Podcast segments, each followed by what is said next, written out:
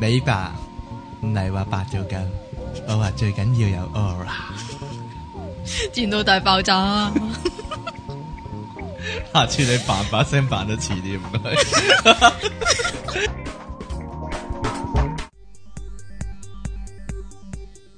好啦，翻到嚟第二十七集嘅電腦大爆炸，呢度有出體傾。同埋即期系喎，喂，上次咧點咧講攤位遊戲咧，點咧？啱之前講到慶合合啊嘛，原來有啲攤位咧係吹氣吹氣遊戲哦喎，打吹氣打嘉年華吓，有誒麥當勞嗰個叫搞過噶，老誒，乜仲有搞嗰過個叫咩㗎，國泰係啊開放日，好多巨型嘅吹氣嘅斜滑梯啊，嗰啲懶係競技跳跳下彈床嗰啲啊嘛，你你幾你幾時玩嘅先？我有參加過，我好大個嗰時玩噶啦。幾大個啊？ 大到大到唔知係同老婆拍拖嗰時 玩，啊即係廿幾歲啦，廿幾歲係啊，你唔好同啲小朋友友爭啦。好大個老麥叔叔噶，係吹氣啊嘛 你。又咁大份， 你有冇玩過呢啲啊？我梗係有啦。有，啊，即係誒，但係點解硬係個印象中係線嘅咧？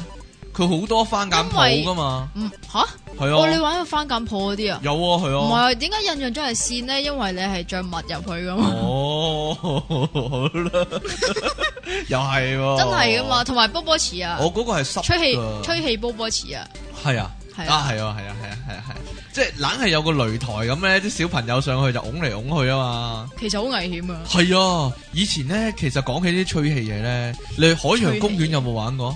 跳個怪獸，應該有啊，點都有但係玩入過到去係企唔穩噶嘛，係啊因為太多細路彈嚟但彈去太多咧彈下彈下你咧係，係咯企都企唔穩噶嘛，唔係係咯我真係試過，係真係試過有一次係頭撞下巴，頭撞下巴， 係啦，係點樣？你人哋個頭撞你下巴。絕對係。冇理由自己個頭撞到自己下巴，冇冇可能做得到呢個動作， 所以話唔係係彈下彈下就絕對安全嘅。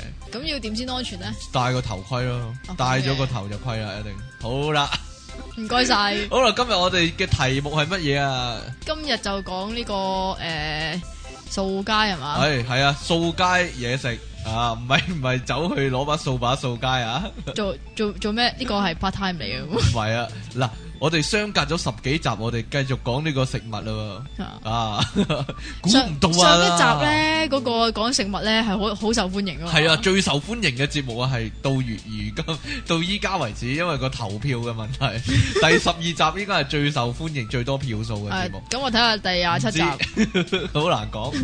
嗱，我哋今次主要講咧街邊嗰啲嘢食啊，叫但係做呢非法流動熟食小販，但係咧，嚇你個年代咧，我個年代係就多啫。最好嘅年代我唉，個。真係慘係啊！！我個年代，你依你家嗰啲要租鋪位先可以賣啊，以前真係落樓下咧推車仔，啲老漢喺度。老係啦火，系啊，就推車仔一架一架咁就賣嘢噶啦，係啊， 但係咧，即係聽你講咧，有咩油炸鬼，係啊又又咩咩煎咩炸咩咁樣。其實如果要走鬼嘅話，都幾危好險。好驚啊，係啊，即係好多人咧走鬼嗰時六親啊，係即係好似煲蠟咁啊，煲蠟，係啊嗯佢哋唔係喂唔係煲蠟咁簡單啦，成滾成油啊冧滾嘛，係啦，，係咯，你都飲過滾油啦，所以吳江師傅去做呢啲小販就啱啦，哦咁佢嘅，唔怕滾油啊嘛，即係一有嗰啲酒鬼咧，佢係飲晒啲油 先，買或者佢淋落身上都冇事嗰啲啊嘛，但係要運功咯，即係一見到你運差佬嚟功就你識都運功啊，你都要一段時間啦。係我哋逐樣講先啦，嗱，依其實。家嗰啲先講係嘛，講依家嗰啲先啦，其實誒、呃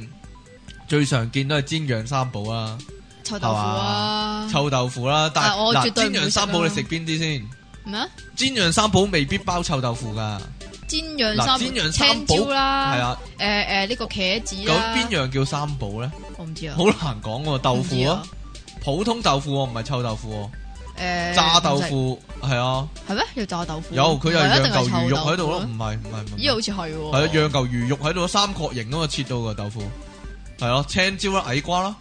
係啊系，啦，仲有炸仲有魚呢肉啦，但唔係炸魚蛋喎，炸魚肉魚肉喎係一嚿噶嘛，但係咧，誒嗰啲舊屋村嗰啲炸嗰啲鋪頭咧，係好食啲噶。係啊係啊係啊，因為佢哋點解呢本來係小販嚟噶嘛，哦係啊，就入咗你咪鋪，係啦，要依家無奈要租鋪頭啊嘛，係啊，咁就即係你暗示旺角嗰檔唔好食啦，啊，well，冇咁好食，唔我我冇咁講過，係好難講嘅， 我冇咁講好難講過，嘅係但好多各花入各眼嘅啫有啲係尖嘅辣椒咧，即係辣嘅喎，佢都照樣嚿豆，照照樣嚿魚肉落去嘅係嘅咩？喎。係啊，我又冇食過呢個喎。 你冇食過啊？我即冇係食通過常都係食喎青椒啊，點解咧？唔知啊。我唔食青椒喂其嗱實，其實小心唔食青椒呢啲係咪你知唔通知啊常都有誒炸魚蛋嘅，唔理我。 係咪通常都係炸魚蛋咧？啊魚啊即係炸魚蛋，即係係啊咖喱魚蛋，唔係唔係唔係唔係咖喱魚蛋、沙爹魚蛋，即係炸魚蛋，淨係炸魚蛋，擺落油鑊度炸嘅。同埋呢個炸紅腸，係炸紅腸，都炸紅腸都係一種煎釀三寶之一。係係啦啊。但係咁究竟應該叫煎釀七寶 啦，或者煎釀十二寶嗯啊煎啦，釀 N 寶啊，咁多種係咯。但係嗱，你有冇食過一種炸魚蛋？係一種魚蛋係佢落油鑊炸，炸到係膨脹咗嘅，乒乓波咁大嘅，咁脆皮嘅，咁然之後就縮翻晒係啦，然之後會縮翻細嘅，巢皮嘅。咦有冇食過呢種啊？有喎，係咯，但但係係呢種依家差唔多冇噶咯但係都係嗰啲叫做誒舊屋村嗰啲係啊檔口係啊咯，先至噃，有即係咯，炸炸到佢膨脹咗，即係脆皮噶嘛，即係哦啊係一炸起就食嗰啲。好食喎，係啊，但係嗱魚蛋有另一種就係浸水噶嘛，浸水淋咖喱，浸水淋咖喱或者嗰嗰盤水本身就係咖喱咖喱水，咖喱水，係啊，你話辣定唔辣？佢浸落去嗰、個嗰兜係嘢已經係辣噶嘛，喎辣哦一係就汁啊辣嘛，一係就係啊，你通常食唔食辣先？我食辣噶，但我老婆唔食啊嘛，咁我哦，唯有咁就陪被佢逼啦。陪佢唔食辣咯。通常都係咁樣發生係啊發生喺啲男女朋友之間，我都係咁嘅係啊啫我。就得人，我呢個有名順德人啊嘛，冇嘢啦， 得啦，唔使咁嘅樣對住我 啦，係啦。同埋咧，系，喂，诶、诶、哎呀，诶、冇所謂 啦。嗱，嗰、個浸咖喱魚蛋，係跟住我呢個我哋叫熱水浸咖仲喱仲魚蛋有啦呢個浸魷魚，係啦，同埋牛柏葉，仲牛有柏葉你食唔食噶？食哦啊，上，仲有好味嘅誒，喎，其實牛柏葉咁你落咖喱噶嘛？ 仲有咩啊其實你志在嗰個咖喱汁噶，所以係啊，成咧日，食汁噶，食牛柏葉所以咧，你有冇呢個誒咖喱嘅推介先？咖喱推介你係啊講啊，邊度啊？陳記陳記 啊，嗰啲汁就最正係嘛？係啊，其實逢親食親咧呢啲誒，譬如魷魚啦、魷魚酥啦，即係水浸嘅魷魚酥啦，同埋呢個誒、呃沙爹牛柏葉啦，呢啲滴晒汁嘅物體咧，你都要彎腰九十度角咁食，係啊嘛。 如果唔係就滴到成身都係噶啦嘛，啲人個個都係噶，耷低晒頭食噶嘛。係啊，同埋我講啲嘢俾你你知講啊，啊。你講啊，咁嗰間，哎呀，其實咧開陳記開啊咗名會唔會唔係咁好冇所咧？謂啦，邊度啊？你好似阿蘇啊，so far so good 啊，而家簡直點。解啊？知啊，或者係小兒金剛嗰啲啊，即係係嘛係啊，掃街帶大家即係誒嗰嗰個叫咩咧？嗰個咩嘢咧荃荃灣嗰邊啊咧，啊啊啊啊，咁陳記隔離咧係一間 O K 嘅，係咁佢哋就會 O K 歡迎你啦，係咪先？唔係啊得，嗰間 O K 咧就係因為呢檔魚蛋檔咧執咗啊，吓，即係魚蛋太好賣，所以執咗啊，唔係啊，係咩啊？你聽你聽你聽多次，嗰間 O K 因為呢個陳記所以執咗，你知唔知點解啊？點解咧？因為啲汁滴到去啲雜誌 度。啊真噶，誒、原本咧嗰間叫做陳記啦啊，吓，咁佢有呢、個誒、我因為未介紹啊嘛，係有呢、個誒唔、呃辣、小辣同埋大辣嘅，魚蛋，係啊，咁啊佢嗰啲汁咧，係我睇過啦，我研究過啦，係。係唔知點解會有陣陳皮味噶，哦哦，因為落咗千皮千年陳皮落去係唔嘛？係喎，但係好味嘅喎，係啊同埋咪啊佢嗰啲汁咧係好濃嘅，哦，佢啲汁裏邊咧仲有嗰啲蒜蓉粒添逢噶，親呢啲咧靚嘅汁咧，你有冇諗過咧？有個咁嘅傳聞。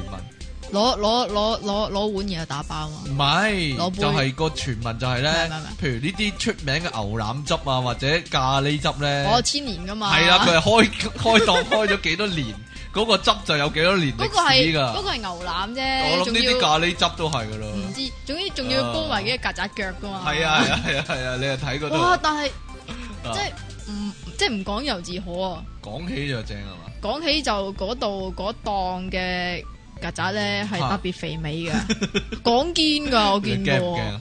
我驚見啊我真係見過 係啊，喺嗰檔嘢嗰度走出入面嚟，啊嘛，係走出嚟喺入邊走出，哇！嗰只曱甴我從來未見過咁肥印度美嘅曱曱甴甴，，喂，其實啱先咪講話煎釀三寶嘅，係你有冇食到一樣嘢咧？通常係油鑊入面嘅，都係都係喺油鑊裏边係啊攞啦出嚟就係炸番薯、炸番薯，番薯餅啊，黃色一塊嘅咧，脆嘅咧，甜嘅咧，即係炸完你鬼都唔係知咩？連埋煎釀三寶一齊噶，通常係咩？係炸番薯嗰樣嘢叫。咦死啦！啊冇食，過當然啦，有雲，吞皮啦、陳芬奇啦，係啦，有唔即係總之有個死陳都芬講啊陳芬奇就包住個炸番薯，係啊，即有係陳芬奇包大番薯，即係係炸嘛雲吞啊，好薄切切嗰啲咧嗯哼，通常一我以前食係一蚊十塊啊，日本仔 日本仔嗰個年代係啊，真係喎一蚊十塊一毫子飯。咁我哋好有代溝啊！哎依家呀，好啦，第二樣熱門嘢碗仔翅，唔啊好熱門嘅咩？係咩？街邊嘢食嚟講，碗仔翅幾熱門噶喎，你冇食過啊？豆腐花咧咁，豆腐花都係，你有係咯冇食過係街檔嘅豆腐花，唔係鋪頭豆腐花喎？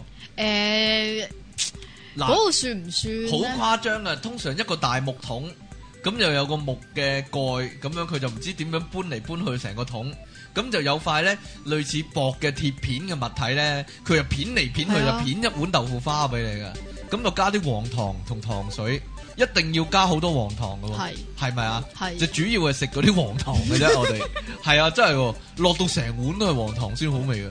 但係嗰啲黃糖咧會沉底嘅，系，但系嗰啲黃糖係咩嚟嘅咧？你有冇研究過？黃糖咪就係 黃糖咯，黃糖就係黃糖，黃糖係有得買噶嘛？有嘅咩？有哦即係白糖隔離我唔知啊咪黃糖哦咯，你另冇一買過個咩另？一個就係又係關於調味料事啊，係甜醬係甜嗱，醬，無論食豆腐咪食透豆腐啦，食魚蛋啦，又或者係食呢豬個腸粉係豬腸粉，都哇！有哦豬呢腸粉個正，係街邊豬腸粉啊我講緊，唔係話诶粥鋪嗰啲豬腸粉喎，係啊，佢係啊，你有冇見過推車仔賣嘅豬腸粉啊？哇！真係冇，嗰啲真係零食好食噶，佢揼好多芝麻落去噶。係啊，但係係咧啊唔係，但係。誒、有一間我唔知誒、叫唔叫推車，其實都唔係推推車嚟嘅，但係吓，可能本來係做推車嘅嗰個係啊，人，應該本來係嘅，係咯喺呢個誒九龍塘啊㗎。因為年咁紀老邁推唔喐架車，啊冇嘢啦，我你咁嘅，係啦，你講啦，咁佢係又炒麵啊、嗯豬腸粉啊、又魚蛋啊嗯嗰啲一齊賣嘅，但係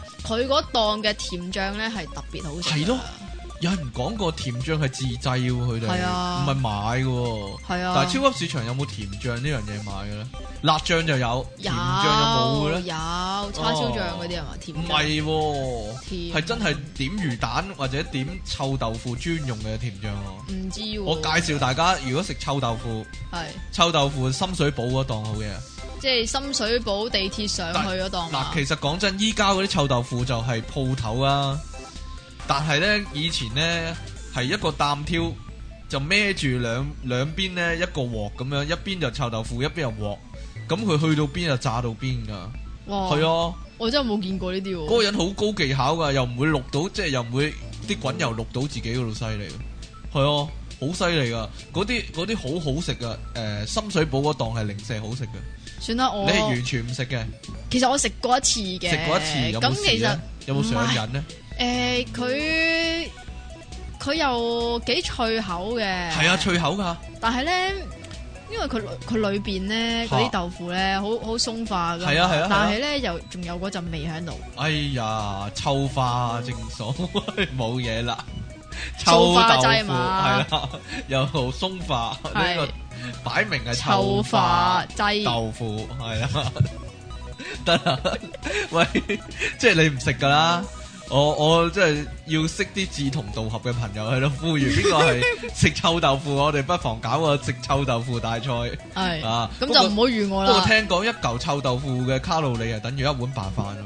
有冇有啊？啊，有人咁。講過啊，四百卡但啊。係你你有冇你有冇睇過臭豆腐嘅製作方法啊？唉，唔好講啦，呢 啲真係，唉，唉，唔好唔好講呢啲啦， 即係斬你話傷啊又影感響情你食肉嗰斬啲傷啊感？情係係嘛啦，即係咧炸豬大腸，其實炸豬大腸裏係一邊仲有樣篤屎添，好美味嘅嘢食嚟嘅，炸喎，即係喂佢喂，哦唔係唔係，等陣先啊等陣先，你講嗰個炸炸炸添哇，炸豬大腸係係一卷咁噶嘛？係啦，一卷嘅，即係啊一搵個卷卷串埋嘅。係啦，搵牙籤咁啊，吉起一一個圈一個圈一個圈咁啊。仲有一隻咧係橙色嘅咧，然之後扭紋扭紋嗰個咁就樣唔串炸埋啦，嗰咧，嗰個個滷係水綠噶啊，嘛嗰，個滷水啊，滷嗰個嗰個係咖喱噶嘛，唔係咖喱㗎滷水噶，滷水啊㗎，佢唔啊係喎唔同使煮㗎。同紅腸嗰啲一同齊喎，紅腸一齊擠噶嘛。係喎嗱，講咗炸豬大腸先啦，啊炸豬大腸係脆卜卜，炸到好燶，好好食嘅。咁樣咧就一定係落黃色芥辣嘅，黃芥辣，你唔食嘅呢樣又係，呢唔食樣又係咧，佢炸咧又係咧街邊依家鋪頭嗰啲唔好食嘅，以前咧車仔推住嗰啲好食嘅。佢淨係賣一種嘅啫，就係、有條豬大腸咧捲住喺個油鑊度噶啦，已經。咁佢賣嗰時咧就喺個末端度切切切切切咧，就切幾粒咧，就揾個牙籤篤住俾你食嘅。哦嗰個落芥辣好好食嘅又係，係啊，超好食嘅。嗱，另一個會見到腸嘅又係就係、牛雜啦。牛雜牛雜你食唔食噶？誒牛雜又係一個鑊咁樣咧撈嚟撈去咧，即係呢嚿佢又認得到嘅喎。啊，牛雜要肺要誒 係、啊，要肺又要牛要要胃又要咩要腸咁樣嘅喎，係啊，算啦，我唔食。佢逐樣逐樣剪落嚟俾你喎，佢又佢又分得到嘅喎，哦，係啊。所以咧喺街邊咧，成日都聽到剪教剪嗰啲係啊，教剪嘅聲咧，啊叮叮係啊叮叮叮。佢真係攞個鉸剪噶，係啊，核核即係哇幾核突嗰一樣嘢。但係咧，因為呢啲成咧，車都係內臟啊嘛，嗯，但係呢啲咧心，肝脾肺腎咁樣擺晒喺台面，即係響我係啊，好細個嗰陣時先見過。係啊，哦係哦啊，依家絕跡啊，絕跡江湖啦，係啊，其實喺嗰啲屋以前村嗰度啊。係啊，以前咧屋村樓下有啦，又或者咧女人街嘅每一個街口同街口之間咧，就會有幾檔呢啲噶啦，啊，啊我真係未見過。冇見過啊！哎呀，以前真係有噶，依家冇啦。誒，講開依依家有嗰啊依啲家有，嗯先啦，即仲有係啲乜嗱，例如誒誒誒，OK 新誒，潮嘢啊，其實有一樣嘢啊咧，算叫新潮，但啊係有都十又好似好年耐係係咯，啊，都有喎。係啊章魚小丸子章，魚小丸子日本傳過嚟嘅呢個，但係第一間係咪真係日之船啊？我唔知喎。日第一間好似唔係日之船咯，係？邊間啊？誒，呃其實呢樣嘢係咪年宵有先啊？年宵市場有先嘅咧？年宵大打啊你又哈哈哈！初頭嗰啲冇咁好食噶，日之船嗰啲係好食係日啲日噶。之船就係係帶起呢個係啊風氣啊嘛。以前嗰啲係冇咁好食，我細個嗰時食嗰啲咧係硬係覺得一嚿粉太大嚿啊，冇肉食噶。係啊，係啊，但係依家日之船嗰啲你係細個，係咩啫？大概十幾年前啦都。你細個你印象中嗱，章魚小丸子好似係新潮嘢啊嘛，嗯但係諗下諗下，其實真係十幾年，係啊，同埋十五年都有。同埋我真係食過咁多。吓日之船同埋呢個係咪叫執咗啊？不過嗰係啊係啊，叫旺角嗰間嘛，粥地啊，係啊係啊係啊係啊，類似最啊好食。係啊，你入誒旺角本來有一間係租鋪頭噶嘛，好搞到好 high 卡啊嘛，係啊，好日式成㗎三嘛十同蚊埋，係啊，超三十貴，蚊六粒定八粒八粒咁啊八粒，但係佢好多醬噶係喎，啊好多種，醬，好多種味添，係啊，係，咯，但係冇啦，做唔住啦，始終係啊，因為太貴，唔知 你記唔記得咧？以前興過一排咧，誒、酥皮蛋撻咧，葡撻啊，哦，葡撻係咪又係咧開到鋪頭開到咧，啲人排長龍啊嘛。嗰啲啦，依家冇但係。咗咯。但係其實咧玩完咯，其實咧，好似咧一排排咁㗎。係啊。依家興咩啊興咩啊？ ？OK，依家最最 popular 嘅啊 yogurt， ，yogurt 魚啊，係啊，誒乳酪即係你係嘛？你去邊度都硬有一間係左緊嘅喎。我唔知係咪真係咁受歡迎咧。我本身係食嘅，但係咪人本身就食，我係食嘅，我係食乳酪嗰啲嚟，因為我中意食嗯哼雪糕嗰啲嚟㗎。嗯哼但係係咪唔好係多啊，人但係食咧，真係佢呢種娛樂咧啊哈又唔同誒、呃以前，即係譬如話你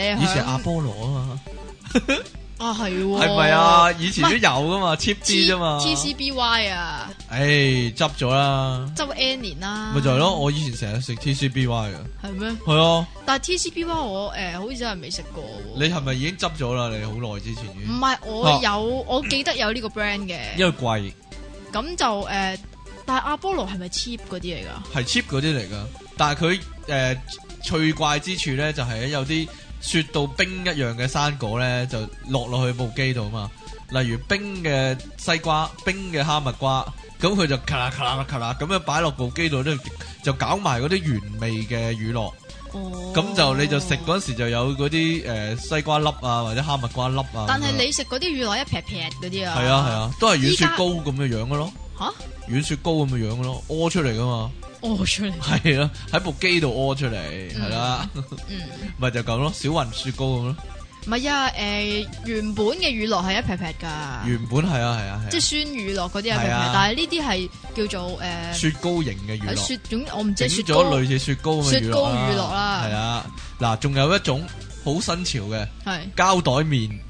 膠袋冷膠麵袋膠袋面都仲算新潮啊，幾新潮喎，五六年間嘅嘢啫係嘛，五六有十年歷史啦咩呢樣嘢？有啦嘛，有冇啊？？嗱，一個個膠袋，旺角仲有一檔 噶啦，旺角啱先先食完嚟，旺角荃係啦荃灣誒誒賣賣賣好多遊戲嗰間，係，啊，咩乜南風啊，南風定全風啊？我唔知乜乜中心啊唔知總之唔知乜風下啦低啊嘛，係啊係啦，即係一包膠袋麵，係跟啦住你就撈啲餸落去啊嘛有，啲咩餸啊？牛骨水咯，你最中意食呢係個？啊，八爪魚咯，我最中意食八爪八魚、爪魚仲有誒魷魚魷魚酥啊，魷魚係咪酥，有啲咩牛柏葉嗰啲咯，總之我都凍，有，即係擺得凍嗰啲嘢就可撈晒落去咁樣咯。仲有魚翅添。魚翅假噶 啦，揾笨嘅，係啊，下次整隻仲鮑有啲嗰魚落啲魚去。肉嗰啲係嘛，蟹子嗰啲係嘛，我唔知有我冇，哦蟹蟹子有有嘅冇蟹咩？子啊？哦，我唔知啊，啊有冇㗎當我老作，當我老作啦。你自己買嚟擺落去啊喂，咯。講蟹子咧，咩啊其？實有啲咧超難食噶，咦，街嗰啲邊街邊壽司，哇！以前好興噶，啊嗰以啲前好興噶。誒一間鋪租一間鋪頭，入面咧啊就自助壽司咧，揾個即係麵包嗰有個啲夾咧，夾夾夾嗰啲咧，好鬼死難食嗰啲壽司。嗰啲壽司係咪有個膠袋咁樣包？係啊係啊係啊包嗰係啲啊係啊，七十一壽司又或者叫可以叫哦，類似啦， 百佳壽司啦，我係咯，我哋百簡稱佳壽叫司係啦 啊，。簡稱唔係啊，叫依家百佳嗰啲好似好咗啦。但以前有專門店係賣類似咁嘅依家都壽司仲㗎有啊嘛，依家都仲有好啊鬼難食，好 cheap 嗰啲咧。冇啊，冇冇咁講。唔係噶嘛， 啊有啲 OK 噶嘛。你諗下揾個膠嗰啲，我唔知嗰啲咩膠紙咁樣包住嗰嚿壽司，你食嗰時去拆啊嘛。係啊，如果係軍艦嘅話，嗰啲紫菜咧就腍白白噶嘛，哦，冇啦，鬼唉叫鬼叫你食嗰啲啊！唔知啦， 唔知點咁樣咯。我都係食三文魚喂嘅，好啦，誒嗱，其實啱先咪講魷魚嘅，其實好多種喎，魷魚都魷魚有炸魷魚啊，炸魷魚酥，唔係喎，唔係成隻炸喎，淨係炸魷魚酥嘅啫喎，係啊，係喎荃灣都仲有脆皮嘅，誒係係咪嗰懶係係天嗰婦羅咁咧？唔係啦，係嗰一檔最好食嘅啫嘛。嗰啲 皮係甜噶嘛，其實即係啊你嚼落係甜噶嘛啲皮。跟住仲要落一椒鹽落去。係啊，但係嗱講真，買一大包嘅時候，譬如係十蚊一包啊，或者十五蚊一包啊，以前十蚊㗎，但係依家紙包價誒雞皮紙袋啊係嘛啊，，你食頭嗰兩條啊好食啫，食到第三條以上個牙膠開始軟噶唔啦，係係好鹹啊，好跟住覺得好鹹啦，同埋個牙膠好軟啊，佢嚼佢嚼嗰個韌力咧，好好強勁啊，你唔嗯覺嘅咩？同埋啊，嚼嚼下一個牙都軟晒咁喂，啊。講翻荃灣嗰檔先，即係天橋行落嚟嗰檔啊，成日去串 喎啊嚟啊！嗰度其實原本仲有燒魷魚㗎，燒魷魚係啦，係啊，係咪依搵依家好個似冇咗啦，啊係咪揾個鐵絲網夾住個魷魚嘅魷類魚似啊缸類似咁就烘啊啊，嘛？類似係啊咁樣嘅以前咧，其實咧，我哋攞包金龜乜咧都可以做類似嘅嘢噶。咁貴乜？金龜乜其喂，你有實冇花生？唔係金龜乜魷魚絲哦，啊，魷魚絲同埋金龜乜係有一隻係原味，即係原隻嘅魷魚又係扁咗噶。魷魚仔啊，金龜乜，其實咧，如果你去燒烤嘅話咧，攞一包金龜乜嗰啲魷魚咧，都可以烘一烘佢啊。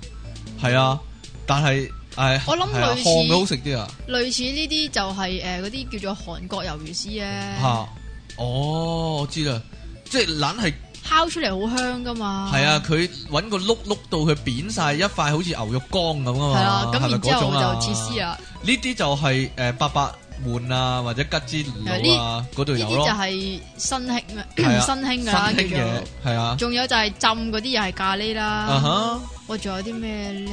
浸咖喱嘅魷魚係係啊啊，啊魷魚好似好多食法。有有串燒都有噶，串串燒嘅魷魚，但係成隻嗯串燒咪就喎係，成隻喎，成隻喎，成隻。喎，係啊，啊仲大有大隻，仲有一款咧係乾咗扁咗嗰啲係啊。放嗰啲咪就係係咯，咪講嗰啲烏魷魚啊嘛，哦嗰成啲隻噶叫烏魷魚嘛，啊係啊，成隻噶嘛，連埋唔止連唔止有鬚噶，連埋佢個身噶，係啊，連埋個。頭殼頂嗰個箭嘴都食埋噶，係啊， 嗰隻一隻隻噶嘛，係啊，但係咧，我喺度諗咧，喂，有冇咁多隻嘅咧？咩話？有冇咁多隻嘅咧？唔知咧啊，仲有啲乜嘢？其實咧，誒、嗰、個油鑊咧，真係好多嘢可以買嘅喎，炸雞翼、炸雞髀都有噶。有。你有冇印象啦？其實嗰個炸雞髀係好大隻噶嘛。係啊？俾一個細路仔食係食唔晒咁滯噶嘛， 一定係同人 share 噶啦，唔即係知喎好似依家最新嘅豪大大雞扒，到大大雞扒，旺角啊嘛，荃灣都有，原好原本好似係貴荃啊，我食灣唔廿五落手啊真係。廿五蚊一塊啊。咪就一個老麥餐咁貴。其實咧如，果你係食想飽肚嘅話，你食個老麥餐啊啦，係嘛其實我諗食嗰塊雞扒仲飽過你食老麥啊，係咯，真係，又係嚴重黐晒浸滿啲油啊嘛。但係好食喎。仲有日式格仔餅，唔係話誒雞蛋仔格仔餅嗰啲喎。哦，又有人有電話冇，冇冇冇冇，係係誒日本嗰種格仔餅厚嗰啲喎。誒，嗰啲嗰啲係咪又唔係嗰啲窩夫嗰啲啊？诶，系窩夫啊，就係叫窩夫啊，係咪淋朱古力醬啊嘛？係啊係啊係啊嗰啲啊，係啊嘛，，係啊。以前咧，其實類似呢啲咧有班戟，嗯，係啦，但係係街檔喎，車仔檔班戟喎，有冇見過啊？車仔檔係，咯，唔係日車式仔嘅檔咩？唔係車仔檔班戟。唔嗰個係連埋啲嗰個雪糕男一齊唔買係嘅，唔係唔知唔知真係唔嗱，知。嗰個男人係一個推車嘅，咁佢咧又係架車仔入面咧有個石油氣爐定煤氣，即係定係唔係煤氣爐黐線，定係火水爐咁嘅嘢。咁 上面一塊鐵板，佢咧就有個類似朗口鐘咁嘅嘢咧，好大個水殼咧，啊咁就裝咗嗰啲班戟嗰啲料啊。咁咧佢整每塊班戟嘅時候咧，佢已經個鐵板度有個固定圓形個位啦，佢就淋落去，咁嗰啲班戟嗰啲漿咧就自動形成一個圓形嘅形狀。啊咁咧就佢誒、呃叫做煎好咗個班戟之後咧，就係、搽呢個花生醬啦，開稀咗嘅花生醬一定係，同埋奶油啦嗰啲或者使唔使落開稀㗎糖，唔知咁樣噶，咁樣就用又係用雞皮紙袋入俾你啊，冇見過啊！佢冇一次過可以整四塊，因為嗰個鐵板咧就啱啱夠位整四塊班戟嘅，係啊，真係冇見過。呢、個就最舊款香港賣嘅班戟，唔係依家日日式嗰啲啊，鹹依㗎。唔係甜嘅，都話花生醬同埋誒係喎奶油咯。切，咁其實咪真係格仔餅。唔唔係格仔餅就係班戟咯，班戟班戟係真係班戟料。你你有冇試過阿媽整班戟啊？冇喺屋企冇嗱，超級市場有嗰種班戟粉噶嘛，即係用個誒、呃叫做鑊仔或者煎 pan 咧就可以煎一塊班戟噶嘛，你冇試過啊？冇喎。哎呀，你真係人生唔得美滿啊！真係。 唉，咩啫？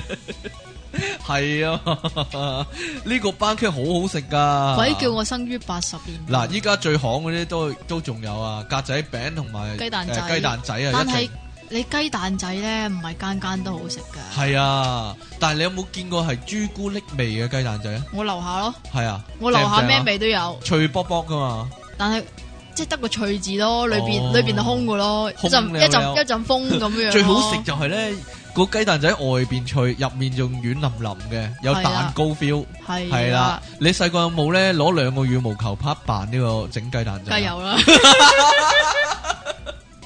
一定係將個即係底面反底面反咁樣學嗰個人啊嘛。係啊即係原來佢就係咧要要整到嗰個漿料勻啊，咁所以佢就底面反底面反咁樣啊嘛。我估好有型啊！我我細個都有曾經有一刻，我的志願係想做整雞雞蛋仔佬嗰個人係啦， 雞蛋佬嗰個叫。鸡蛋，唔系咁咪咁咪日日都有得食咯。你有冇推你介做啊？嗰行厭嗰行啊？你有冇推介啊？有就 A 密士 屋企行過嚟嗰度附近有一檔格仔餅同雞蛋仔啊，幾好食啊！嗯，土佢啲瓜灣道，係佢土瓜灣道，佢行嗰入啲嚟雞蛋仔係裏边有嘢嗰啲，有有係啦，蛋糕 feel 嗰種係啦，係啊就唔係一陣風嗰亂淋淋啲。好好食嘅咁我我屋企樓下嗰啲 咧就係一陣風嗰啲，但係咧就有好多味揀就嘅，係空殼公司係嘛？空殼空殼雞蛋啫。系啦，好就有朱古力啊、香蕉啊、士多啤梨啊、芝士啊、椰絲啊、啊芝麻，哇！真係數得出都有咁仲滯。有一種啊，街邊嘅又係，係但係類似潮州打冷嗰啲咧，嚇豬腸啊，即係人造色素豬腸，你講嗰啲咧，攣攣曲曲哦，但係揾牙籤吉嘅，人造色素豬腸啦，誒人造色素紅腸啦，咦？但係豬頭肉啦，豬耳仔啊嗰啲啊，但係嗰啲咧係係咪誒又？係用鉸剪嘅，係咪咧？隔離咧一定會有一檔燒牛肉啊、燒豬肉啊哦，串燒嗰啲啊。係啊係啊，類似類似，又或者咧，佢朋比為奸咧，撩群結黨咧，呢啲就隔離咧就可能有一檔咧就係鹽焗雞蛋、鹽焗呢個鵪鶉蛋或者鹽焗雞腎。啊有嘅咩？有嗱，你印象中係咪咁啊？炒栗子佢就兼埋係炒栗賣，子又有，但係佢兼埋賣呢個鹽焗雞鵪鶉蛋蛋嘅喎嚇，或者鵪鶉蛋嘅喎同。埋番薯。诶，番薯都係，咪係啊係啊，但係有阵时煨番薯又獨立出現噶，有阵时就同呢個炒栗子合拼啊，通常都合拼嘅，係咪呀？係通常嗱，都係旺角火車站行樓梯落嚟嗰檔煨番薯咧，就淨係煨番薯嘅啫，係咩？好似係，唔係，但係我感覺上就好似有，唔係喎，我又好似食有過㗎鵪鶉蛋喎嗰度，切，係係 咪咧？？嗱，啊你有炒栗子啊，煨番薯係咪大鐵桶啊？嚇佢改裝咗個大鐵桶啊有炒栗子啊嗰嘛，度，有炒栗子。有咁佢咪好辛苦咯，要孭住個炒栗子，又要整，又要搬住個煨番薯，兩樣嘢都重量級噶、我喎。唔知，佢兩樣嘢都重型器械嚟噶。我唔知，我就諗咧，成日有工業意外咧，有冇人就揼有親腳係咯，趾有嗰冇啲啊人俾嗰個煨番薯個桶咧砸親噶啦？啊同，埋咧，同埋咧，佢咪炒栗子咧，咪有啲 沙嘅，係啊係啊，鐵砂啊嘛，係啊係啊我我成練日鐵砂掌嗰啲啊，得點啊？我就我咪就係成日諗咧，佢係咪其實佢應該係練咗鐵砂掌嘅，係？咪啊？咁其實佢炒栗子咧就唔使用嗰個叫做誒鑊鏟。鑊鏟嘅，係啦，就揾隻手兜就得㗎啦。好，我哋呢節咧講到呢度先，我哋下一節翻嚟繼續講呢啲咧街掃街食物啊。咁得意，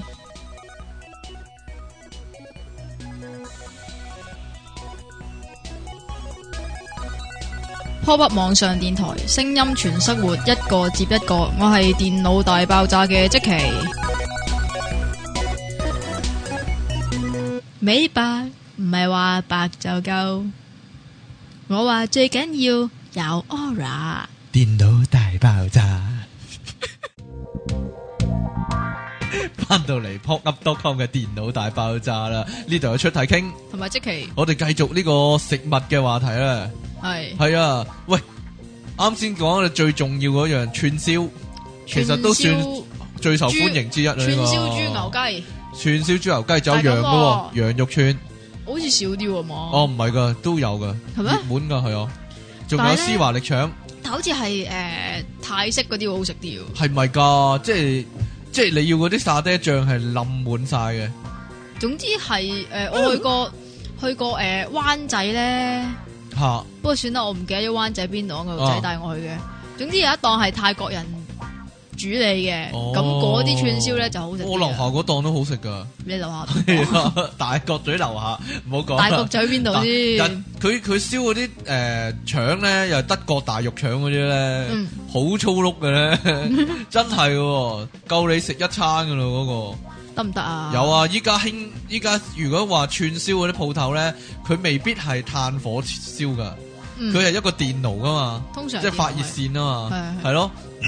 嗱，傳統嗰啲雞翼啦、雞翼尖啦，係啊雞，尖咯，雞係啊雞翼好似好少㗎係嘛？通常一係雞髀，一係雞尖㗎嘛。牛仔骨都有，牛肋肉啊，牛仔骨都有啊，啊，如果你係啊話雞翼嘅話係誒，即雞係唔係？全翼定係雞誒全雞中翼翼？啊嘅就唔誒雞全翼嚟嘅，唔係啊淨係雞中翼啊嘅，即係連埋有雞尖嘅，哦，咁先好食嘅。。但係以前啊，真係炭火燒嘅喎，炭燒嘅喎，即係街邊車仔檔嗰啲，好少啊，好少咯，依家冇咁滯咯，冇咯，唔俾啊咯。誒嗰個叫咩咧？叫咩？將軍？將軍澳誒講得好偏僻啦！！依家 我驚聽日造成呢個交 通交通流量大增，即係啲人咧真係啊周圍去食你講嗰啲嘢嗰個將軍澳上德村啊，吓，夜晚咧，诶、啊樓下又樓下會有嗰啲诶串燒賣嘅你，但咁我唔講記得咗嗰個係黃咪大炭仙地鐵站口都有啦，嗰度，嗰度唔係有都。誒有串燒噶。我記得㗎有好多肯定檔有，但係啊係我就淨係記得有呢個炒栗子嗰啲啫。炒栗子係啊，肯定有啊啦，係喎，串燒都有喎，串燒肯定有啊。係喎，肯定有，唉，我都買過嚟食，係啊，诶、仲有呢個近來熱門嘅係熱狗腸，執咗啦，執咗咧旺角嗰個，即係佢咧就係一條大香腸，咁就黏咗浸咗嗰啲叫做炸麵包粉啊，咁就成嗰條啲其實诶诶唔跟係住粉，唔係粉嚟㗎，係漿嚟漿啊嘛，係啊。啊，咁佢就成條但係炸嘅，炸咁就個麵包就即場包住咗個腸啊，但係炸起咗嗰個 feel 係炸麵包 feel，係啦，炸麵包 feel 就係一啦齊一齊咬埋嗰啲腸，又係即場咧落埋嗰啲芥辣俾你嘅。但係我唔啊係茄汁落芥辣我唔係落茄汁芥辣嘅喎。落咩？咧我中意落 honey mustard 嘅喎。 ？Honey mustard，但係最巴閉在於咧，就係奧巴馬都食噶呢個，冇嘢啦， 真係佢有幅相，佢 佢嗰張報紙啊嘛。係啊，佢有幅相啊，我們都是這樣吃熱狗的啊，但係執咗。執咗咯，哎呦，冇得食，哦唉今日今日行過去都冇得食啦，但係究冇陰竟公，究竟係淨係嗰度有啊，定還是另外一度都有咧？誒，我唔知喎，荃灣有有冇冇啊？荃冇灣啊荃灣地膽冇啊，冇，有冇人報印料象？啊中係咪有咧？冇哦， 冇啊，冇咁算啦，嗱。邊度先？荃灣邊度先唔？知嗱都係嗰個 area 噶啦。有一樣嘢啊，類似章魚小丸子嘅係魚仔餅，日本燒魚仔餅切。咁就唔係章魚小丸子啦。嗰有陣時係章魚小丸子連連埋噶嘛？埋嗰樣嘢喎，但係嗰個就唔係日之船啦，當然係自自己配方嘅章魚小丸子啦。係就但係隔離就會賣嗰個叫做魚仔豆沙餅，係啦。係咪啊？係咪但通係呢常豆沙餅啊？但係通常咧，诶、都唔會有魚樣噶，有魚樣啊，真係有魚樣啊！我食親都有魚樣嘅，係咩？通常都係嗰啲诶一啊懶個係日本仔啊嘛一。個圓形咁樣吸住咁嘅啫嘛。啊哈！嗱，現代化嗰啲我哋講夠未先？你有冇啲漏先？漏咗一陣，你唔係啊諗起你講翻啊！講埋頭先诶，你話诶燒鯛燒烤魚燒啊，鯛魚燒係啊，嗰啲叫鯛魚燒、嗰啲叫诶、魚仔餅咯。其實個餡係一樣噶嘛。個餡嗰唔叫係喎有啲圓形圓形吸住嘅，但係诶、誒會係哦有豆沙我餡，知你啊講乜啦。誒有有奶。黃同埋有芝麻嘅。個圓形咧，差唔多一個玻璃杯個杯口咁樣咧，但係佢係厚噶嘛，係係啦。咁就嗰啲豆沙餅通常喺吉之佬下低又係有噶嘛。嗰啲啦，係咪啊？我知你講邊啲，但係有陣時街鋪都有嘅，係啦。有陣時都要。誒，仲有仲有仲有一樣嘢，乜嘢？不過呢個通常都係會響山頂嗰度先有嘅。哦，邊啲龍鬚糖龍鬚糖啊？呢、個我哋可以講咯喎，呢啲叫做龍鬚糖傳統歷史一啲嘅龍鬚糖、 ，OK，傳統嗰啲，但係佢隔離一定會楞埋呢個叫做糯米糍啊嘛但係你頭先講過話糯米糍有兩種啊嘛，一種係啊，一種就係我講話誒連埋龍鬚糖嗰啲啦，就啊係喺個飯桶嗰度攞一嚿粉出嚟，就剪剪 剪，又係啊，又有把鉸剪剪係剪啦剪，跟住就撈埋嗰啲花生椰係啦絲，佢碎，就喺個花生啊、椰絲啊、糖啊嗰度打滾，係啦，咁啊黏晒之後就俾你用牙籤吉吉吉啊嘛，係啦，但係咧。係啦成，日咧都取巧噶，點樣啊？有啲唔記得咗攞咯佢，吓，唔記得攞乜嘢啊係？啊，因為佢撈撈啊嘛，哦，即系即系俾个诶椰絲啊、花生、芝麻嗰啲就冚冚掩埋咗，係啊咁就攞唔到啦。下一手就係啊益咗佢啦，係係咪啊？啊？但系我印象中有糯米糍嘅叫做正確正確叫糯米糍嗰種糯米糍正確咧，糯米就係一個一個波啊一個嘛包，咁噶入。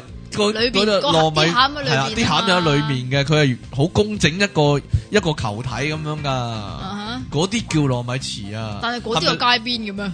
嗰啲係街邊啊，街邊都有噶，即係同龍鬚糖一樣道理啫嘛，又係一盒盒已經叫做整好噶啦，咁就你嚟買嘅話就賣俾你，哈哈連續兩鑊，唔 該好晒，冇嘢，唉冇嘢好講啊。 嗱，誒、我懷疑你講嗰種叫糖不甩，就唔係叫糯米糍，唔係啊嘛，糖不甩唔係湯圓，然之後糖不甩係咪濕一啲噶？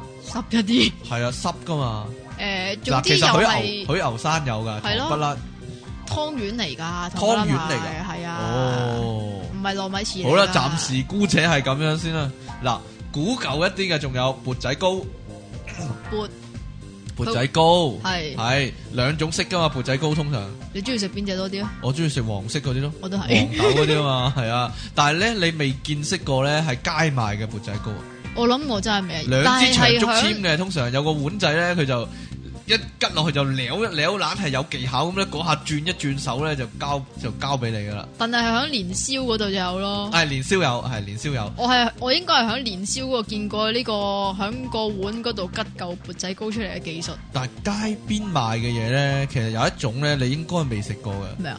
梳打餅夾麥芽糖，哦，都係年宵年宵先有嘢嚟咧㗎。以前同埋咧，真係周街賣噶呢樣嘢。同埋呢樣嘢咧嚇係大學生做噶嘛， 即係，但係佢實係寫住懷舊噶嘛，係啊懷舊麥芽糖啊嘛，係啊但係以前啊係仲有真係周糖街蔥餅有噶。同埋糖葱餅，糖葱餅我真係好中意食 啊！我真係係我至愛之一嚟噶。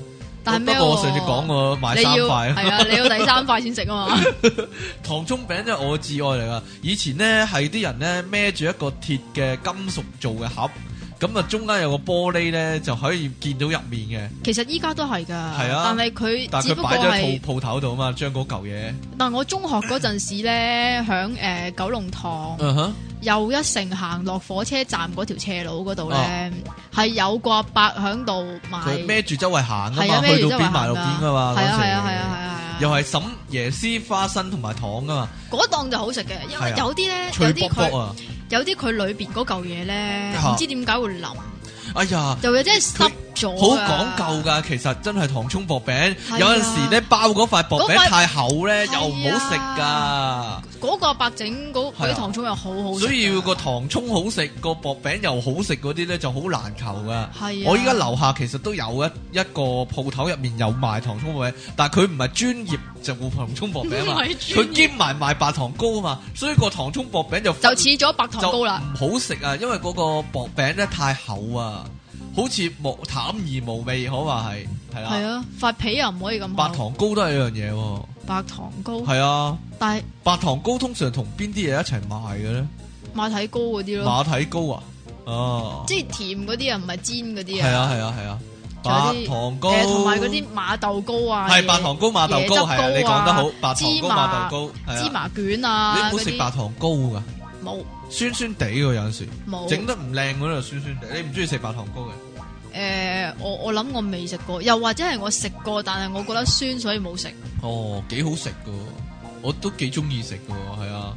嗱，啱先講話馬蹄糕啊嘛，係其實咧我印象中咧係有一種咁嘅嘢，就係咧喺街度推車嘅煎蘿蔔糕同煎馬蹄糕，呢同啲埋要酒樓先有㗎唔嘛？係喎，係街度賣喎，即因為咧酒樓嗰啲嘢咧可以搬落街賣噶，真係噶喎，以前好多搬搬啲蝦餃落街賣一份，冇冇蝦餃，但係有粉果，啊粉果有同埋粉燒果賣，有，係咯，點解啊？唔知其實嗱，街度有賣粉果同燒賣，嗰啲蒸燒賣咧係揾個竹籤咧，好似串魚蛋咁咧，串咗五粒或者六粒噶嘛，嗯哼你就食噶啦嘛。但係嗰啲燒賣通常好多粉噶 嘛，係啊，即係冇乜肉，係全部都係粉咁滯噶嘛。同埋粉果又係係啦，咁就仲有誒、呃真係有煎蘿蔔糕同馬豆馬蹄糕嘅，同埋係咪馬蹄糕咧？嗰啲叫係，仲有芋頭糕，係係芋頭糕咯。，三寶又係啊 係，係又係三寶，係啦，呢啲又係喺街可以買到嘅，哇真係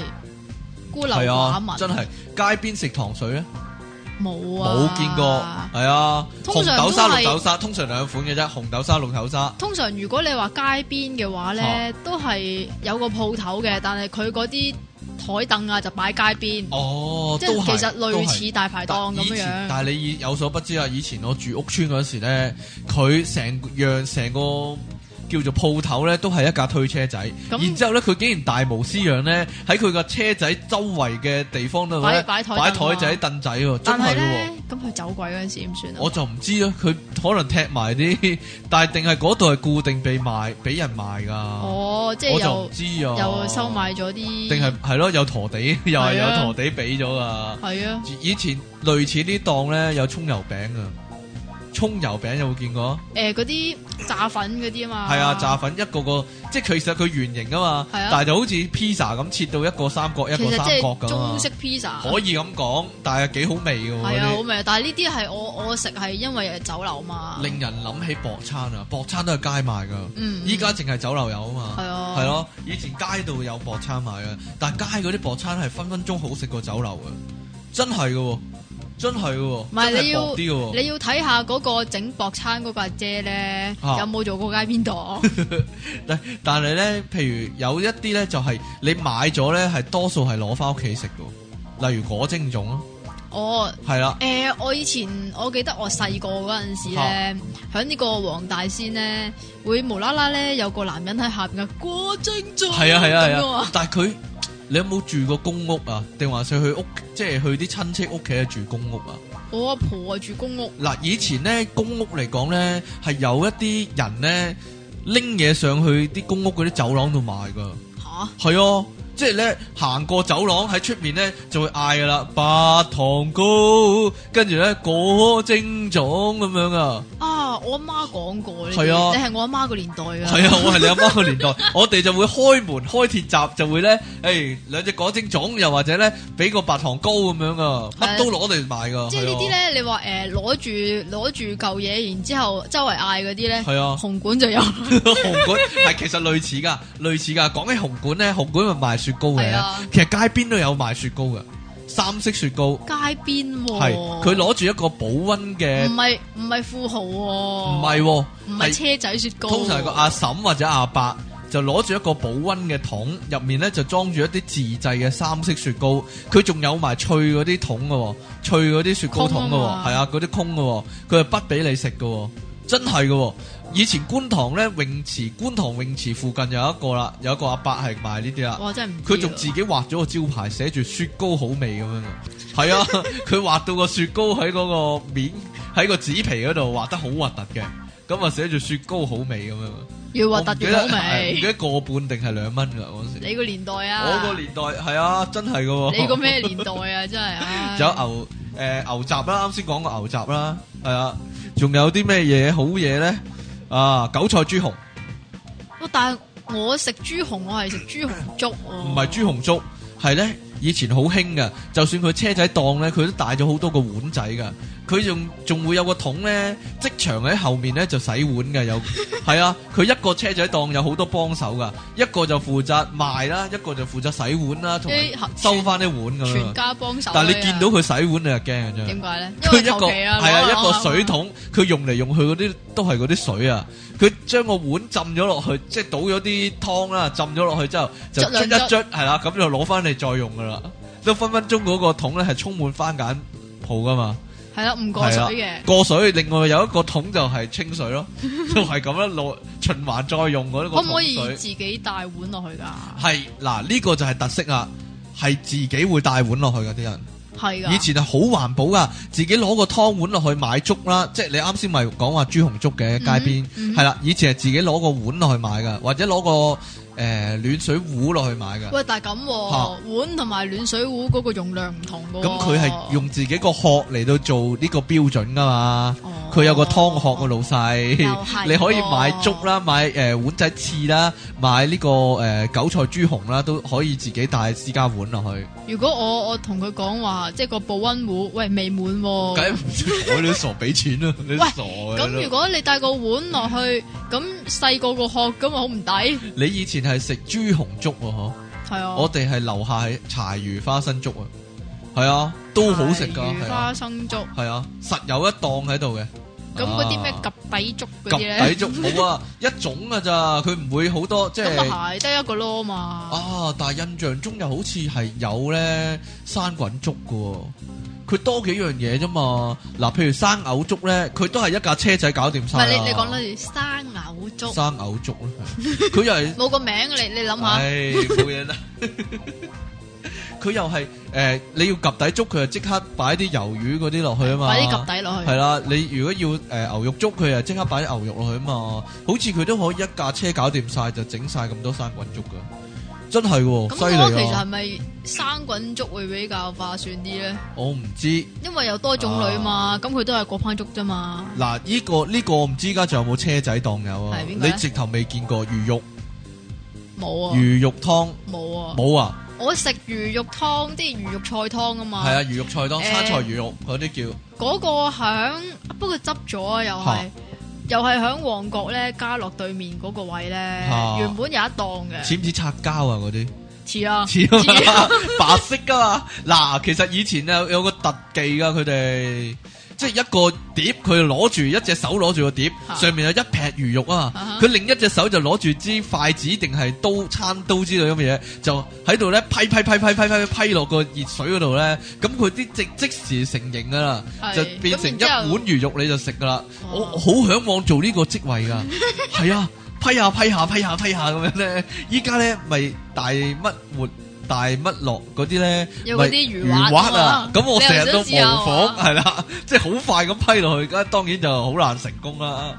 即係次次都整唔到啦，係啊，我好恨做呢個啊，算吧，你都唔係知點解。要經過長期訓練嘅。嗰個生菜魚肉咧，如果係推車仔嘅話咧，通常就同魚翅一齊嘅，係因為啦都係魚係啊嘛？係啊啦，唔知喎，因為有啲人咧就中意魚翅就撈埋嗰啲魚肉一齊食嘅，哦但係有啲人就碗仔翅，但係咧誒，你可能唔知啊，有一樣嘢你我唔唔知啊，唔知啊。以前推車仔賣嘅碗仔翅咧，佢係好特別噶嗰、個車仔，佢個車仔個車仔個面咧台面咧就有兩個窿，咁就擺一個金色嘅洗腳盤喺上面，就裝魚翅噶，你唔知 咧。 我唔知，嗰個其實係洗腳盤嚟啊！我細個嗰時咧就覺得好神奇啊！呢、架車仔係咪要訂做嘅咧？點解咁醒嘅咧？喺邊度買嘅咧？個車仔原來係自己揼嘅，佢就上面個台面就開兩個窿，就擺一個咧金屬嘅洗腳盤喺上面就裝魚肉魚翅 咁咁樣啊你有㗎冇諗過裝完魚翅之後佢翻屋企就嚟洗腳啊咧？咧， 應該唔會嘅。以前街嗰啲魚翅好食過咧，檔口嗰啲魚翅好多㗎，真係真係好食過好多倍。佢啲魚翅係粉絲定咩先？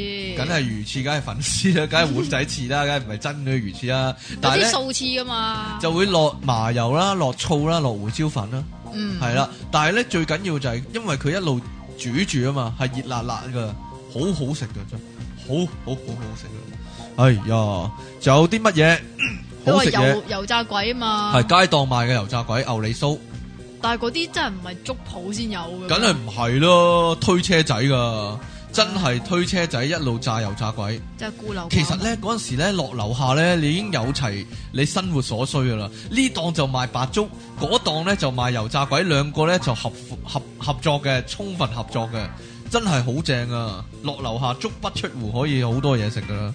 係啊，啊，仲有呢、個黐飯係啦，上海黐黐飯但係啊，哇，我又係未見過。鋪頭嗰啲哦，唔係噶，街賣噶，又係街賣噶。定係咧，我唔知印象中佢係即刻整啊啦、即刻整噶，入面係誒豬肉酥啊嘛，豬肉鬆同埋有一解一蟹仔嘅油炸鬼。係啦啊，咁佢但係嗰蟹油炸鬼咧係好少但嘅，街賣嗰啲咧，好似即係落街賣嗰啲咧，好似係咧佢整好晒一個個咧，咁就賣俾人噶喎，唔係即刻整噶喎，好似但係咁嚇、喎，你嗰個叫做用保鮮誒紙包住噶嘛，通常係啊，但係佢嗰個叫做好唔好食咧？你覺得係取決於咩啊？取決於咩啊？豬肉酥多唔多咯？同埋啲飯新唔新鮮啊？係啦，同埋啲飯新唔新鮮？誒，我去過誒、不過我唔知依家仲有冇啊，因為我好耐冇去過啊。嗯又係土瓜灣噶，嗯響呢、個誒、接近工聯會嗰邊咧，啊，嗰、個位又係好多嘢食噶，係係啊，啊，係啊，嗰檔黐飯嗰度有嗰個檔黐飯黐飯好好食係好食嘅，係啊，係咪黐飯一定要豆漿嘅咧？絕對係係咪啊，啊？豆漿個 friend 嚟噶嘛，黐飯 係係啊，係咯，兩個拖手仔去街噶嘛。嗱，好靚啊！講埋豆漿，其實街邊都有飲品賣噶喎，街邊飲品通常係連埋生果嘅，係咪啊？即係我切以前西瓜切片啊嘛，係啊，我以前切定俾你啊嘛，誒近淘大咧。嚇淘大同埋呢個九龍灣地鐵站咧嗯，嗰、個叫做誒嗰、個天橋底啊，係嗰佢度咪係啦，又係多嘢食係啊，依家冇啦，嗰依家度冇原咗啦嗰。度原本係有生果噶嘛，同埋呢個誒嗰啲你蔗汁你啊，咁又或者講我椰汁噶嘛，係蔗汁椰汁，你啊咁講我突然間諗起啦，雞皮紙袋載住嘅菠蘿，菠雞蘿皮紙係啦袋，佢冰菠菠蘿蘿啊，唔冰唔冰嘅咧？佢一啊一大塊菠蘿通㗎，切落嚟你就就咁咬㗎，係通咪常落鹽嘅咧？通常嗰啲都係喺嗰啲誒流動雪糕車嗰度我噶唔，冰菠蘿哦，唔啊。係啊，唔係膠袋裝㗎，唔係唔係唔係包裝，膠唔袋係預先包裝喂，等㗎，先，等先，等先。係講到呢度，頭先你話嗰個三色雪糕係又唔同呢個車仔嗰啲富牛豪雪糕。唔係啊，牛牛咩公司哦，嗰唔係唔係嗰啲啲，啲，唔係嗰啲，唔係嗰啲啊唔，係嗰啲即係嗰自啲製嘅嗰啲。嗰啲好多阿伯咧，嚇啊我知啊，雪糕車啊嘛，係，咯，即係戲院門口嘅雪糕車喎，唔係揸得走嗰啲雪糕車喎，係啦，係啦，係咪通常係嗰啲電就單車嚟㗎嗰架嘢？好似係連埋架電單車咁樣嘅啊係咯，嗰啲就有冰菠蘿啦，係啊，哦但嗰係啲冰菠蘿同冰木瓜啊嘛但係。嗰啲啊，但係我唔食啊，嗰啲唔食 sorry 噶嘛， 唔係啊！我講嗰個菠蘿係咧，佢真係有一個一個新鮮嘅菠蘿喺度，然之後咧真係一刀切落去咧，就切一塊出嚟，咁就擺落雞皮紙袋度咧，你就揸住一塊咁食嘅。冇喎，冇，誒環保啲啦，唔好要雞皮紙袋啦，哎呀，你攞唔到噶，定係用竹籤嘅咧？哦，添㗎嘛，喂，以前啊你諗啦，你諗下啦，如果嗰個菠蘿擺咗落雞皮紙袋嗰度，會發生啲咩事？哦，會會爛咗啲雞皮紙。咪就 係咯，但係以前啊，會用雞皮紙袋裝住碌蔗嚟咬都夠搞笑 啦。你有冇見過人咬蔗啊？我冇啊，你完全冇呢樣嘢啊！你印象中真係冇，係真係一啲誒竹蔗係蒸熟嘅、熱嘅，我知，係啦，佢批咗皮你就咬，咬完就掠，但咬完係啲蔗嗰啲啊汁係你就掠。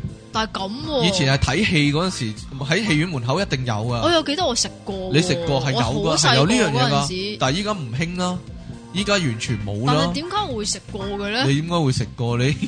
啊，唔係啊，唔係啊，我知點解啦，又嗰係啲睇戲。唔係啊，嗰啲係泰式嗰啲， 哦，嗰啲係竹蔗茅根，但係唔係啊，我係講緊咧真係一嗰個碌竹蔗係黑色皮嘅，勁大碌嗰啲啊係啦，佢要嘛批，咗你先咬嘅，我都係飲蔗汁嘅咬喎。崩牙嗰啲真係。但係 呢啲真係呢個有有古講啊。點樣啊？我就係我就係飲咗嗰度嗰啲椰汁啊，嚇！然之後翻屋企肚痛啊，哎呀， 跟住老豆就以後都唔俾我飲街邊嘢啦。誒，喂，街邊嘢仲有一個喎茶果，茶果你知唔知係咩嚟啊？靚咯，唔係喎，茶果靚，一嚿圓形嘅物體，咁佢啊類似啲皮係透透半透明即係類類似嘅粉果咁㗎嘛啊，類似啊，類似啊，類似啊我，我知，咬係入去佢就甜甜鹹鹹咁樣噶嘛，啦，係啦，有塊通常有塊樹葉包住嘅，嗯，係咪啊？你有食過呢啲啊？我應該我有食過估計你但唔係呢中意食啲呢啲係齋譜嘢嚟㗎，啊，係齋鋪嘢，大家都有嘅喎。通常又係阿嬸咧或者阿婆咧自己喺屋企整咗，跟住又揾個誒嗰啲保温嗰啲桶啊，係啦，咁就攞落街賣啊。嗯哼以前咧好多噶，即係咧以前啲人唔唔會失業噶。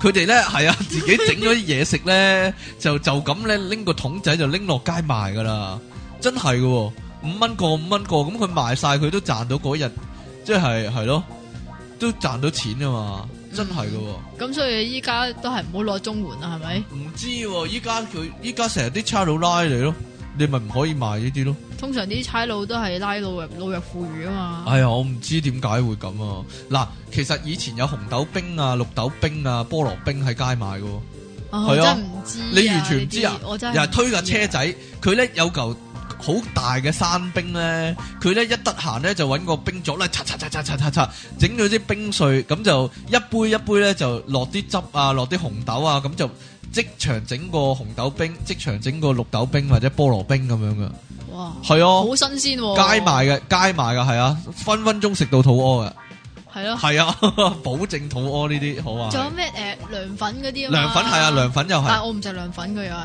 哦，啊，以前嗰啲涼粉係係杯裝啊，定還是碗裝嘅咧？好似碗㗎，係咯，佢有啊街邊涼粉㗎嘛，佢好足料噶，又落花奶，又落糖水噶，碗係啊啊嗰啲碗 佢又切到細細粒粒咁樣噶。以但我前唔食食親㗎涼粉都係咁但噶，我唔食噶，都係落因為街食噶。因為我黑色㗎見嘛到因為黑色係係啊，啊，你就唔食啊嘛。 但好好食噶又係，依家冇咯，街邊涼粉冇咗咯。其實依家仲有冇涼粉呢樣嘢咧？應該，有罐頭咯，唉，你唔知嘅咩我唔？知超啊市咪有啊，罐頭涼粉我唔知啊，係啊。哦，我我想講邊樣咧？係你諗 啊，係街邊糯米飯。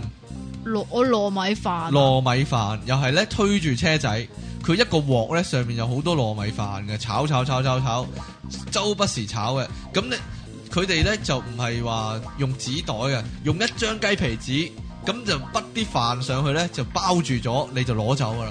啊你呢啲又係你個年代嘅嘢，我個年代啊我個年代嗰啲叫做糯米飯已經係應該通常都係同呢個豆腐花一齊買嘅，哦，嗱，類似嘅炒麵，豉油黃炒麵又係街賣嘅，係啊，豉油黃炒麵就一你定就係見過啊？誒撈埋呢個誒豬腸粉㗎啦，系啦，豉油王炒麵就撈埋豬腸粉，但係車仔喎，唔係鋪頭喎，車仔喎，唔鋪頭出邊嘅車 仔啊，係 啊，真係一架車仔賣呢個豉油王炒麵噶，就真係係喎好多人買噶。啊仲有誒啊嗰啲叫做誒誒麵粉係嘛？麵粉乜嘢麵粉啊麵？粉孫悟空啊嘛，麵唔但係係你嗰唔個麵係粉你話孫悟空啊，你話係糖糖膠燒嚟噶孫嘛，悟空啊，但係我嗰陣時已經係變成麵粉啊嘛，係啊，佢係同呢個龍鬚糖互相輝映噶。係咩？因為咧佢咧好藝術性噶，佢佢個阿伯就孭住一個木頭嘅箱，咁、嗯哼就有誒、呃、幾種顏色嘅糖膠咧，就喺個箱度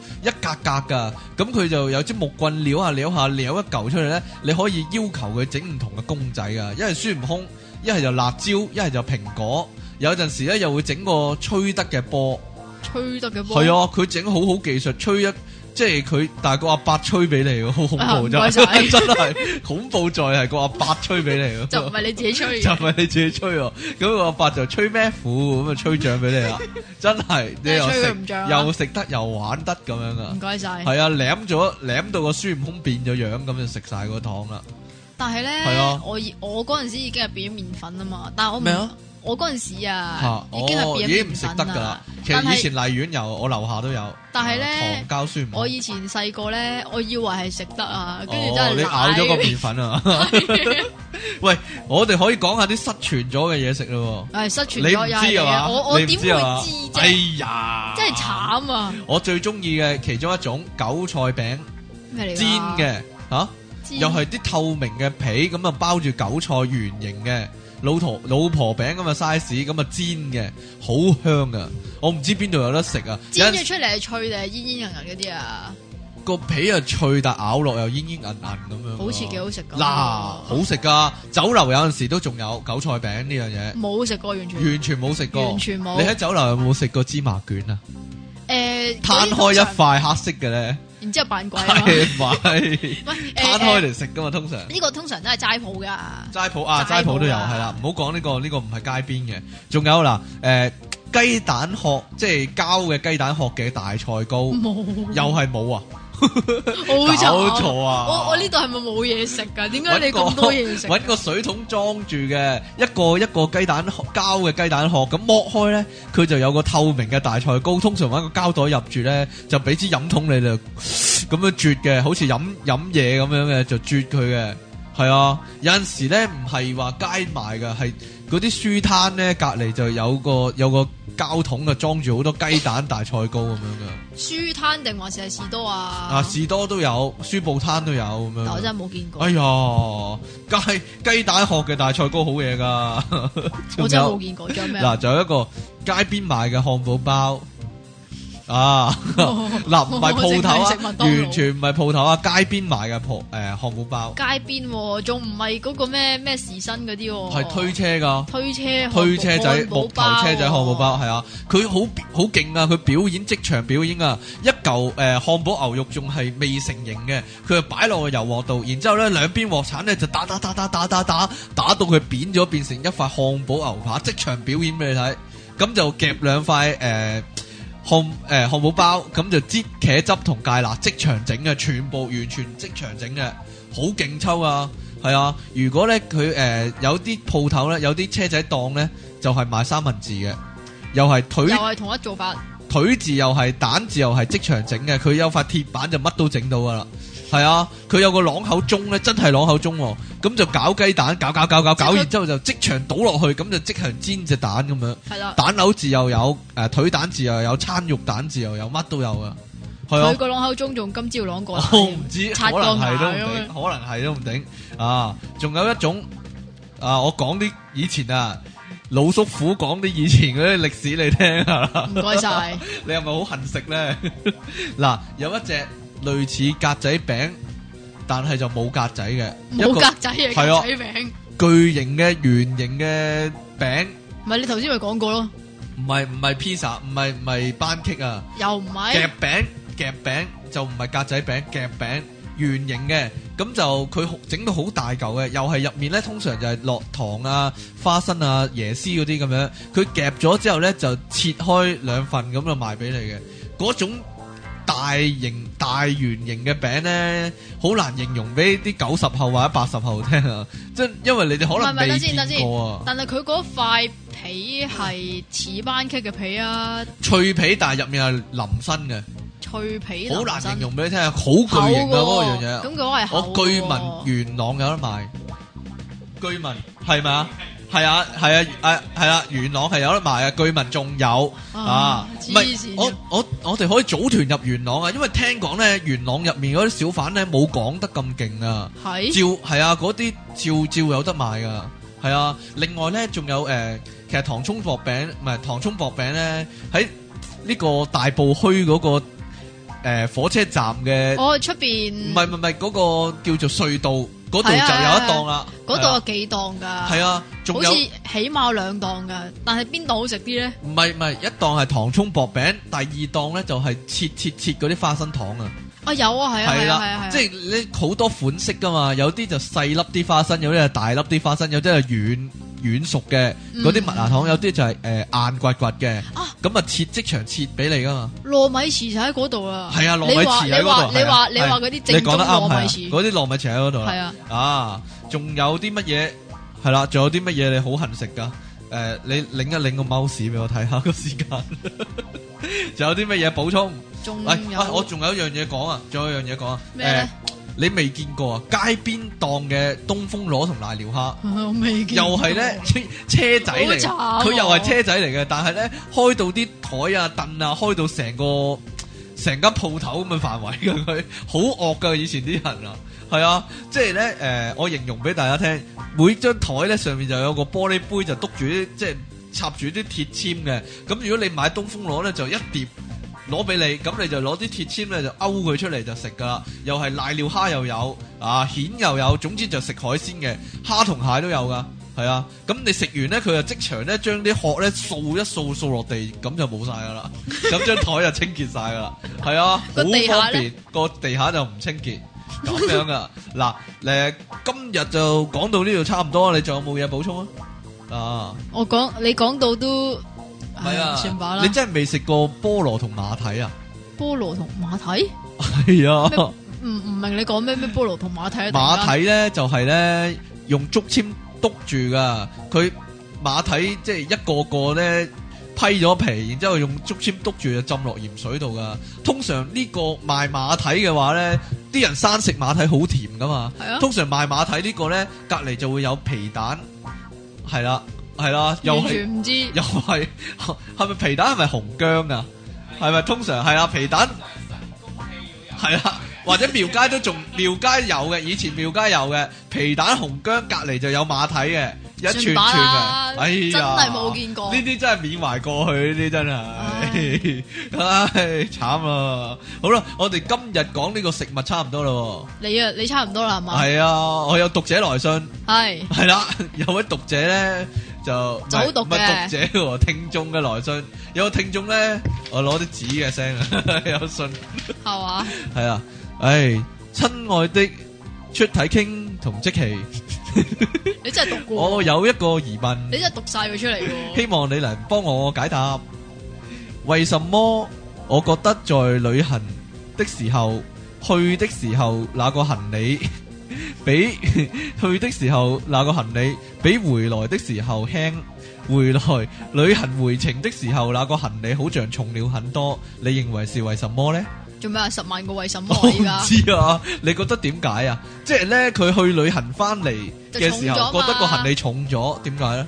因為買多咗嘢咯，買多咗嘢，買多咗手信嗰啲，係咯，咁行噶你啲答案，咁唔係點啊？誒俾啲有誒我得得得創意嘅答案我我諗下下先，我諗下先。誒，因為誒佢裏邊 p o up 網上電台，生活我一個認為接一個，啊你講我係電因為佢腦呢大爆炸嘅就出裝咗好多去旅行嘅回憶翻嚟，冇 嘢啦。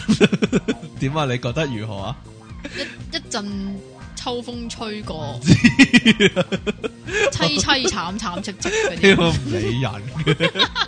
好啦，今日節目時間差唔多啦，我歡迎咧各位聽眾咧繼續來信俾我哋啦，係啦，係啊，同係埋咪咧 email 俾你？你講個 email 嚟聽下先啊嘛。 email 唔使啦，你喺嗰個诶 Facebook 嗰度。係 P.M. 俾我係啦，發信息俾我。都得咁啊嘅我哋 Facebook 嗰個專頁咧，電腦大爆炸專頁咧，就今啱日啱二百係人啊啦，啱啱今日就二百個，我哋清拜一下先啊！一二三，清拜清拜！咁啊希望大家繼續支持，繼續讚好咯喎。咁啊，Facebook 嗰度咧，你只要寫呢個，只要喺呢個搜尋列嗰度打電腦大爆炸，電腦大爆炸咁你就唔好揾揀咗到阿我伯哋啦。嗰個。係啦，揾節目嗰個 pop up 嗰個。係啦系，啦，咁就有我哋嘅專業啦，咁就可以同我哋傾下偈啊，寫下信俾我哋咁樣啦，係係啦，啦同埋有啲咩問題記得揾我哋，係啦，幫你解決無論诶家居嘅問題啊，或又者或者感愛情情嘅問問題題啊或者有咩嘢食嗰啲問題啊，嗰啲都可以，又或煮者有啲餸嘅咩問題啊，嗰疑啲